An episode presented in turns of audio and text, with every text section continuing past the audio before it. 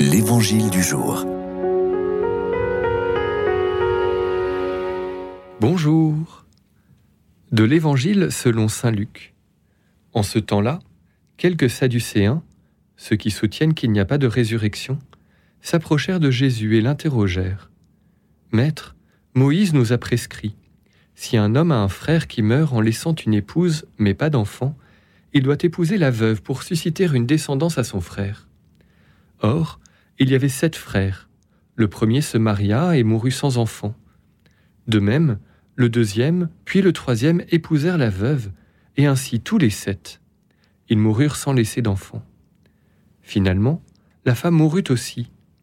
Eh bien, à la résurrection, cette femme-là, duquel d'entre eux sera-t-elle l'épouse, puisque les sept l'ont eue pour épouse? Jésus leur répondit, Les enfants de ce monde prennent femme et mari, mais ceux qui ont été jugés dignes d'avoir part au monde à venir et à la résurrection d'entre les morts ne prennent ni femme ni mari, car ils ne peuvent plus mourir. Ils sont semblables aux anges, ils sont enfants de Dieu et enfants de la résurrection. Que les morts ressuscitent, Moïse lui, lui-même le fait comprendre dans le récit du buisson ardent, quand il appelle le Seigneur le Dieu d'Abraham, Dieu d'Isaac, Dieu de Jacob. Il n'est pas le Dieu des morts, mais des vivants. Tous, en effet, vivent pour lui. Alors, certains scribes prirent la parole pour dire Maître, tu as bien parlé. Et ils n'osaient plus l'interroger sur quoi que ce soit.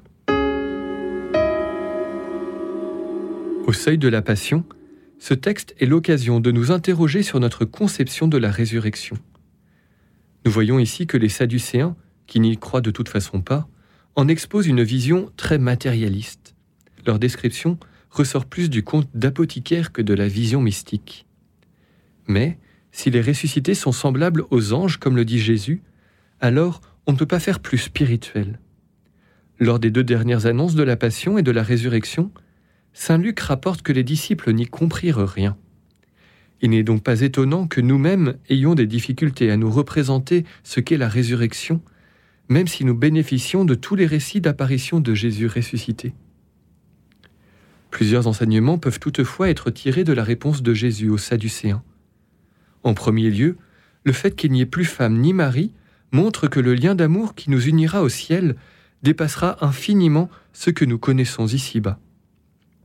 En second lieu, la mention des patriarches souligne que l'alliance avec Dieu n'est pas simplement historique, mais surtout éternelle. Mettre sa foi en lui nous engage au-delà de notre mort. Enfin, si tous vivent pour Dieu, la résurrection est donc le prolongement de l'offrande gratuite de Jésus à son Père. Pour ressusciter, nous devons imiter Jésus dans cet abandon. Même si elle reste mystérieuse, nous entrevoyons que la résurrection est une réalité d'amour et de don de soi.